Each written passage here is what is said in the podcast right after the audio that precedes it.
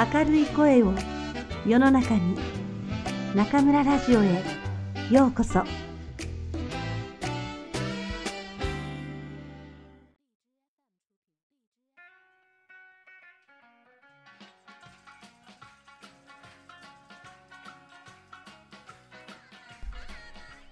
皆さんこんばんは。今夜も中村ラジオへようこそ。私は当ラジオ局のディスクジョッキー中村です。皆さん大好評のお招き部屋。今日はですね、また戻ってきていただきました。そうです。101回で沖縄おばあとして登場してくださいました。照屋恵子さんが、またこの中村ラジオの武漢スタジオにお戻りくださいました。こんばんは、照屋です。お久しぶりです。とても嬉しいです。照屋先生、お忙しいところ、武漢にお越しくださいましてありがとうございます。こちらの方こそ、ありがとうございます。先生、数日前に、ちょっと転ばれたとか。そうなんです。あの、22日の日にですね、早朝6時半ごろ、風呂場で転倒しまして、えー、頭にコブができてズキズキ。あの腰を強く打ちましてね、えー、なったんですよ。あら、病院にも行かれたんですよね。はい、すぐ。でもですね、病院に行く前に、まず初めに化粧しまして、えー、あの気がついたら風呂場だったので、あの服を着てませんでしたね。びっくりして化粧の後で服を着まして、それからですね、あの上の、あの上にいるうちの、えー、調査名称日本専修学院の、えー、ギ先生に電話をしまして、はい、すぐ病院に行きました。ああ、もう、皆さん聞きましたか？テリア先生、怪我をしてまず最初に何をしたか？ねえ。服を着た？違う違う違う。先生、つまり何も着ないで、えー、化粧したんですね？はい。すごいです、すごいです。私には考えられませんよ。まあ、皆さんよく想像してみてください。それでその後はもう大丈夫なんですか、先生？いや、もう病院行きましてね、えー、もう本当67歳ですから、はい、頭の上からもつま先までたくさんレントゲンを取りまして、えー、なんでもなかったんですけど、レントゲンを取っている最中に、はい、なんか急にこう頭の方が涼しい感じがしましてね、えー、お腹が空いたんです。それでですね、急に、すいた何か食べたいと日本語で叫びました。レントゲン中にですか？はい。そしたらですね、ギ先生がこれを中国語で訳して、そこら辺のスタッフは、大笑いでした。そうですね。もう問題ないということでしょう。いや、私も笑いました。その後、あの、朝のですね、はい、うどんを食べに行きまして、足りなくて隣のパン屋さんで、はい、またサンドイッチとコーヒーをいただきまして、はい、ちょっとこう落ち着いたので、結果を、あのもらいに行ったんですね。結果を聞きに行ったんですよ。えーえー何でもなかったです。あもう少なくても胃腸には全く問題がないってことは よくわかりました。でもね、実際はね、はい、腰を強く打たれて痛いですよね。ね。頭もですね、かなりコブができてて、はい、ものすごく赤く腫れ上がっていたので、かわいそうに。ズキンズキンと痛かったです。ああ、そうです実はあの、はい、頭の中の内出血が起こっているのではないかとか、はい、あと脊髄が損傷したのではないかとか、はい、とっても心配でしたが、はい、あの脂肪のおかげで、あと髪が長かったので、髪のおかげで助かりました。まあ、私、髪は多いので、脂肪も多いんですけど、大丈夫だと思います。で、えー、先生はガオティエに乗って、まあ、武漢までいらっしゃっていただきましたけれどもね、やはり国慶節前でしたから、なかなかね、えー、駅までもね、大変でしたよね。はい、とっても大変でした。2回も交通事故に遭いました。あ私がじゃなくて他のそうですね。先生が会ってたら今いらっしゃらないと思うんですけど、はい、まあそれでなんとかこちらまで無事にいらっしゃっていただいて、はい、そのいらっしゃっていただいた理由っていうのがですね、ちょうどその日は金曜日でございましてね、私たち中南財系政法大学の南風社では毎週金曜日にサロンを開いておりまして、ぜひこのサロンに一度テレア先生にお越しいただきたいと思いましてね、是が非でもその金曜日に来ていただいたわけなんですよ。はい。えー、いかがでしたか、先生、うちのサロンは。楽しすぎて、えー、絶対腰が痛いはずなのに、はい、ずっと立って笑って踊って、はい、楽しかったですね。あの、なんか、笑いと、はい、なんていうんですか、明るさ、はい、それから笑顔、はい、活発、はい、いろんななんていうの表現できないぐらいの、はい、いい言葉が私の頭の中でずっと飛び交っていましたね。とにかく楽しかった。ありがとうございます。まあ、このサロンは、私が2011年の9月にこの大学に参りましてから、あの、くんくんですね。くんくんたちと一緒に南風社という学生組織を作りまして、そこで毎週金曜日の7時からっていうのは変わらず6年間えー、続けています。ね、ありがとうございます。6年も続けてこられるとは、ね、素晴らしいです。まあの私個人がその教室ですタイプのサロンがちょっと硬いんじゃないかなと思って、やはり、えー、教室の延長ではなくて、家の延長というかね、そういうサロン、まさにサロンですね。その延長で、えー、笑いながら話してもらいたいなと思うのが趣旨なんですね。あの先生が一度、はい、えー、お話しして、私あのね、お聞きしたことがありますが、えー、その日本語サロンは、はい、あの日本語学習の総復習、はい、つまり聞いたり話したり、はい、勉強した文法や単語を使ってみたり、という、えー、日本語学習の総復習の場だというふうに聞いておりましたが、ね、あの私が一番大事に思っているのが実は発音なんですね。発音、はいでなぜ発音が大事かというとこう学生たちは、はい、あの先生の言うことは聞けるんです、はい、でも自分が思っていることを文法にするとか、単語にするっていう、えー、その前に発音することにもちょっとこうあの、ね、ちょっと待ってくださいみたいな、い。つもこう、ワンクッション置いて話してしまうんですね。それと、その発音の悪さが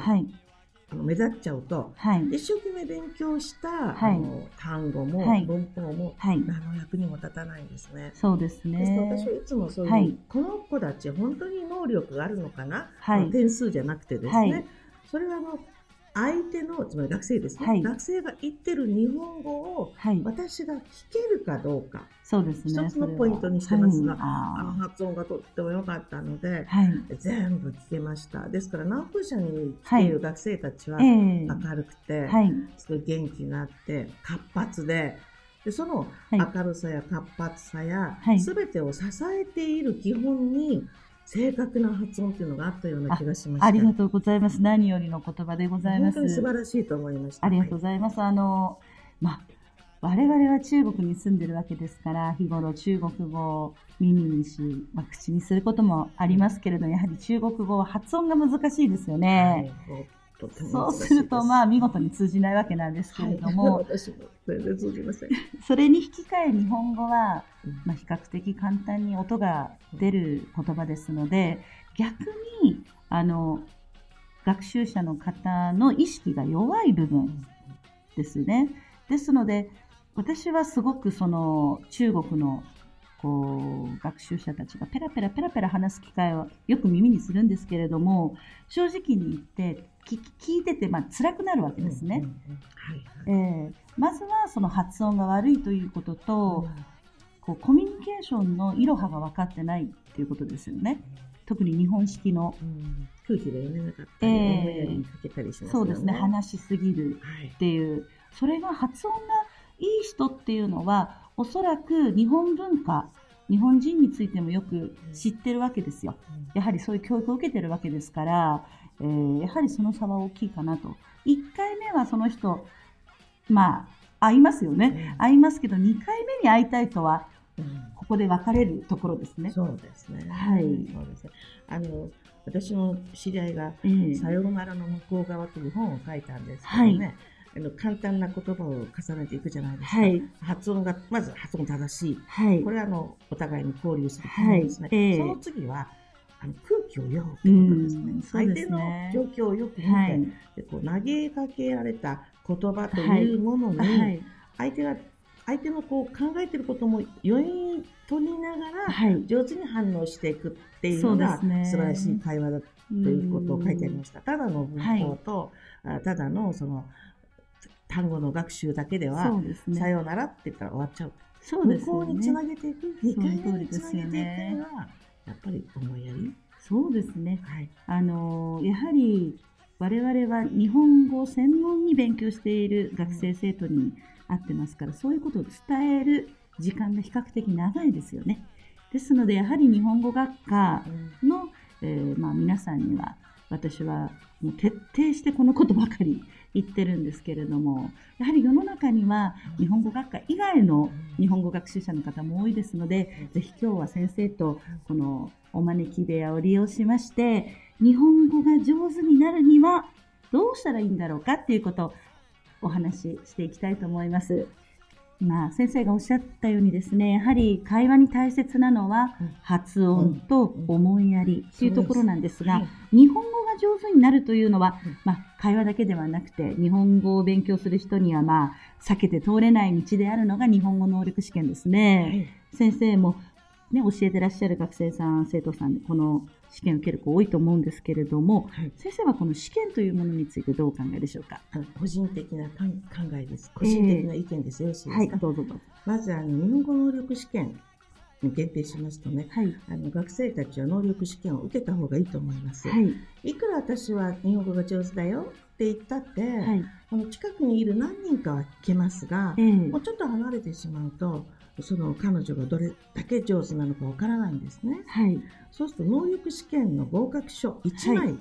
あれば、はい、本当に上手だということを、まあ、いろんな方々に、はい、自分の能力、能力がある、日本語が上手だということを証明する一つの証になりますね。はい、ですから、そういうのを持っていると、能力試験に合格したっていうことが一つの自信になって、そ、ね,、こから質的に向上していけると思いますね。はい、これは能力試験に限定しましたが、えー、私個人で言いますと、はい、あの、試験っていうのは、うん、て言うんですか、人間に与えられた唯一平等である、うん、チャンスだと思います。はい、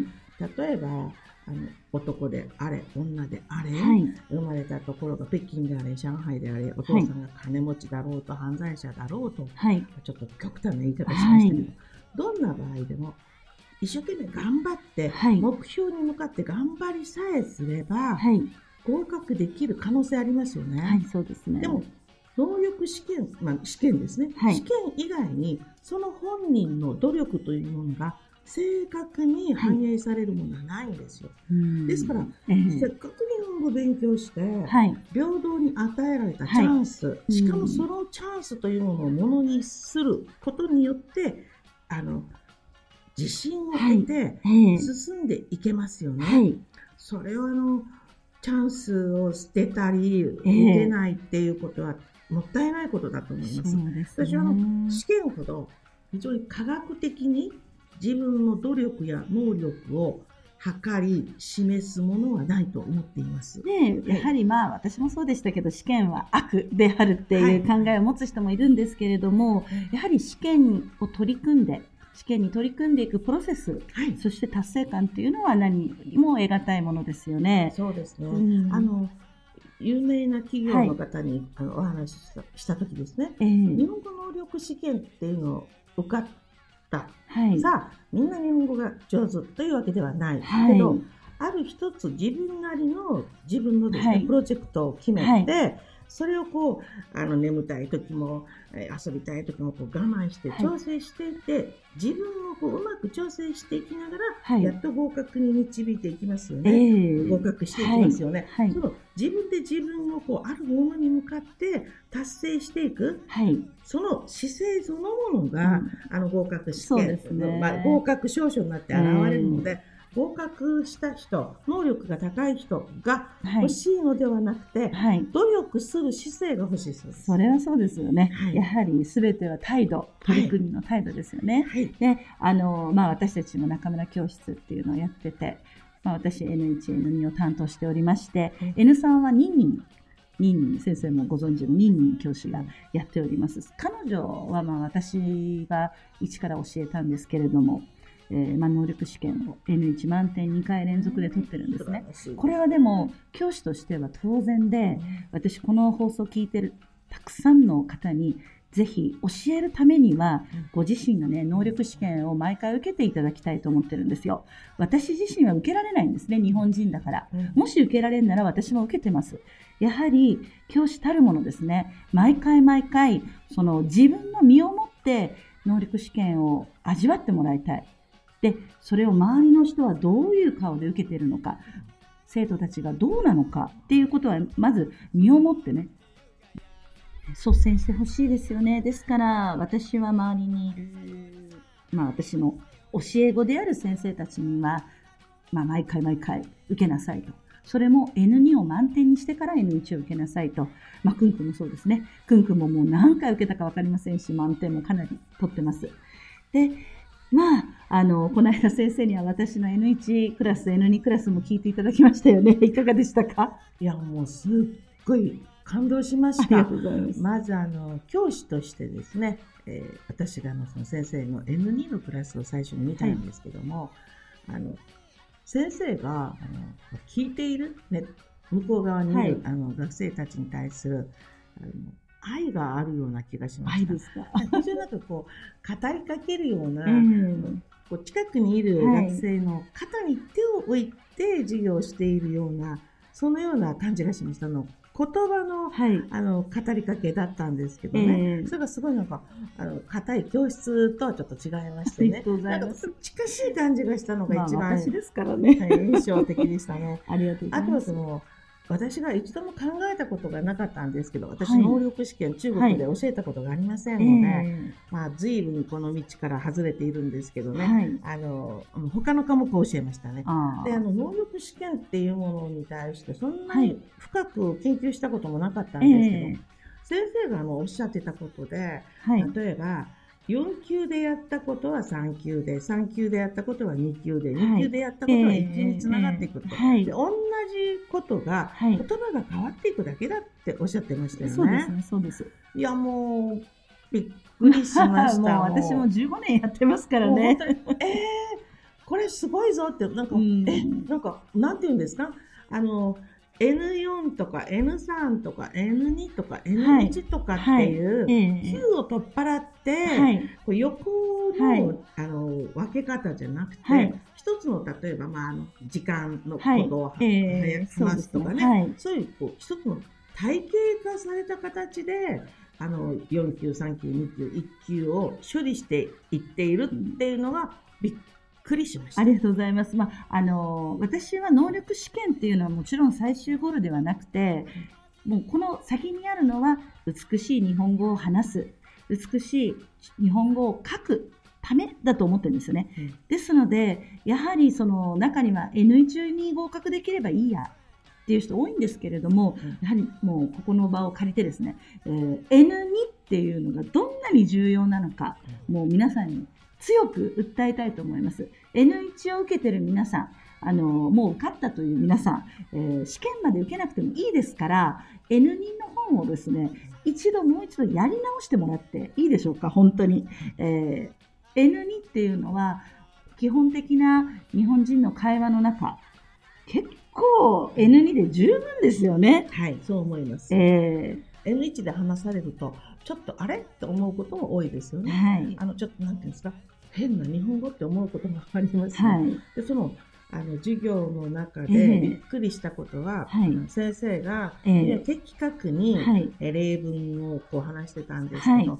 の普通だったらこう文の文脈ですね、はい、文脈を読めとこう教えるんですけども、先生は文脈ではなくて、要するに合格するためには形を見よと。そうですね。はい、ある文法を例えば、えー、例えば、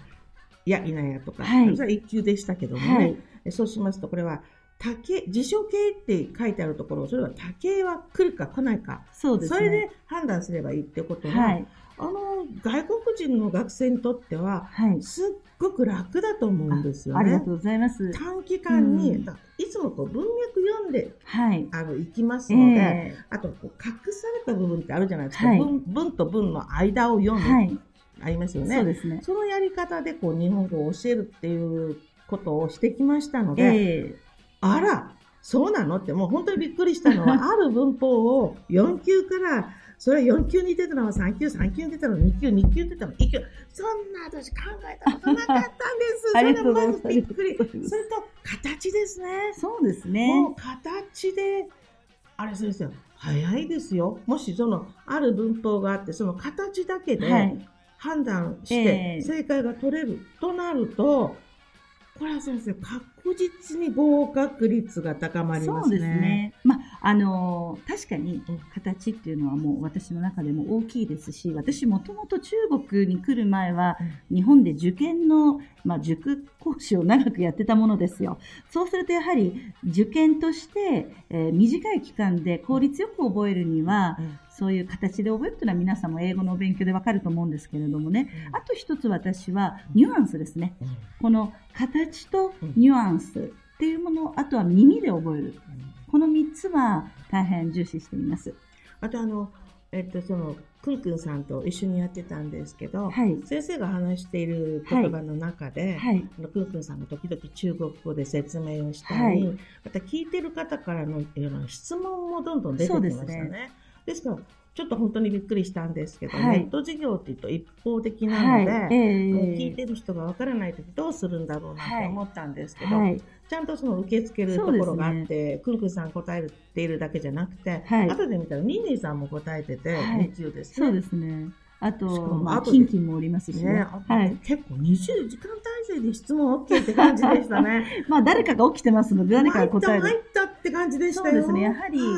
授業はどうしても顔が見えない状態ですので、えー、学習者の皆さんの質問には別の形で答えるということは、えー、していますね。はい、で、あの、先生ありがとうございました。素晴らしいと思います。えー、中村先生のあの授業を受ければ、これ私が別にあの用意書するわけじゃないんですよ。やはり形で入って、音で聞いて、はい、しかもその24時間体制ですよね。で、時々このくんくんさんが言いますね。はい、そうすると、すっごい短期間に確実に高得点取れるというのを私はあの授業を見て感じましたので、中村先生の授業が 一番いいと思います。ありがとうございます。いやいやいや本当に一番いいと思いますよ。恐れ入ります。ありがとうございます。で、まあ、あの、試験。まあそうなんですけど、私はやはり試験だけで終わってほしくないっていうのが授業の中の一番の考えで。ですから、まあ、私が授業中も非常にこう、生き生きと自分で楽しく、手振り身振りを使って授業をしておりますが、やはり聞いてる皆さんも表情よくですね、聞いていただきたいなって思ってるんですよ。やっぱり今、あの、若者の皆さんね、ちょっと表情が死んでるかなと、えー、これはちょっと残念にね、うちの大学の学生もそうなんですけれども、今時なんでしょうね。そうですね。でもなんかあの、笑い方とか、はい、生き生きとした表情の出し方を練習してなかっただけだと思うんですね。はい、そういう訓練の場がなかっただけで、あの、笑わせたらですね、はい、結構笑いますよ。そうね。そしてですね、あの、この先生は笑わせてくれる先生だと思うとですね、教室に入った瞬間に笑います。はい、だから、ああって言った途端に笑うぐらい、あの、学習者は若いですから非常によく笑います。あ先生、ありがとうございます。もうね、そのためには、教師である私が、まず、生き生きとまあ、楽しくですね、うん、えー、まあ、教師としてやっていこうと思うんですけれども、ちょっとね、私、最近思うんですけれどもね、あの、日本語、教師が日本人のワイジャオがですね、学生とのコミュニケーションが中国語だったりね、もう、あれ？と思っちゃう、こう、職業倫理がどうなのって思っちゃうようなこともありますし、世の中には摩訶不思議なね、魔法や催眠術のようにね、あ日本語が上手になるみたいなこと言ってる人もいるんですけれども、私は語学にしろ、音楽にしろ、美術にしろ、どんなものにしろ、まあ私が長くやったテニスもそうですが、もう小さなことの訓練、訓練、訓練。そしてそれを時には強く、厳しく、しっかりと教えていくのが教師だと思ってますね。はい、で、やはりですね、まあ、ごちそうというのも美味しいんですけれども、やっぱり一番美味しいのは白いご飯であると言いますか、お水であると言いますか、皆さんの日本語を本当に作って支えてくれるっていうのは、いつも地味に皆さんの発音を直してくれたり、作文を一つ一つ添削してくれる先生ですね。はい、そういう先生たちにね、もう本当に、まあ、学習者の皆さんは、まあ、感謝しなさいという、まあ、自分で言うのもなんですけれども、やはり、えー、近道はない。どうしたら日本語が上手になりますかって言っても、それは多少ですね、さっきの日本語能力試験もそうなんですけど、近道はありますけれども、基本的には本当に、えー、やる気のある先生、そして愛のある先生のもとで、えー、一つ一つの訓練を積み重ねていくっていうのをね、あのー、うん、私は自分では心がけてますね。はい。あの、これはいい例になるかどうかわかりませんが、私が初めてロシアに行った時ですね、ロシアの学生たちは私にロシア語を覚えてほしくなかったんです。なぜかというと、私がロシア語ができないので、彼らは24時間体制で私を助けようとしたんです。で日本語しか通じないので、しかも正しい発音をしないと私が理解できないので、もう一生懸命日本語を覚えて、一生懸命覚えようとしてくれました。ですから、発音も正確になりましたし、単語もどんどん伸びていきました。はい、そこにはあの、私からの愛が最初にありましたね、私、はい、先生ですから、ね、そうね。私の愛を汲み取って、学生も愛で返してくれたんです。本当にね。あの学生たちが私に言いましたね。あの、ロシア語が上手になったら、いらないと言われました。みんなだと何度も言われました。覚えないように努力しましたので、今も中国であまり中国語を覚えないように努力してます。できないことの裏返しです、うん、でもそれは本当に教師としては、やはり職責を強く感じるべきことだと思います。うん、うん、あの、本当にね、先生にお会いして、私、褒めていただきまして、し。なかなか、まあ、教師は褒められること少ないのでね、えー、私も大変嬉しく思っておりますけれども。先生自身がすごい生き生きとした人生を歩んでらっしゃいますよね。ありがとうございます。あの、本当に、テリア先生にお会いできて、私、大変教師として自信が持てたと言いますかね、頑張れるような気がしております。私もあの N2 と N1 の授業を聞かせていただきまして、本当に反省しました。いえいえいえ。また先生、ぜひこのお招き部屋お越しください。はい、ありがとうございます。ありがとうございました。照屋恵子先生でした。皆さんいかがでしたか？沖縄民間親善大使であるテリア先生。本当に素晴らしい先生です。私にとっては恩師のような方になります。ね、日本語が上手になるには、これは本当に難しいことです。時間もかかります。お金もかかるかもしれません。何よりも皆さん、いい先生を見つけてください。自分の力だけで外国語は上手になることは難しいと私は思います。そのためにも皆さんの期待に応えられるように、私はこれからも一生懸命教師として頑張っていきたいと思います。ああ、もう10月になりました。一年で一番美味しい季節です。たくさん美味しいものを食べて、一生懸命勉強したり、働きましょう。明日も元気でにこやかに。それでは皆さん、また次回、ここでお会いしましょう。おやすみなさい。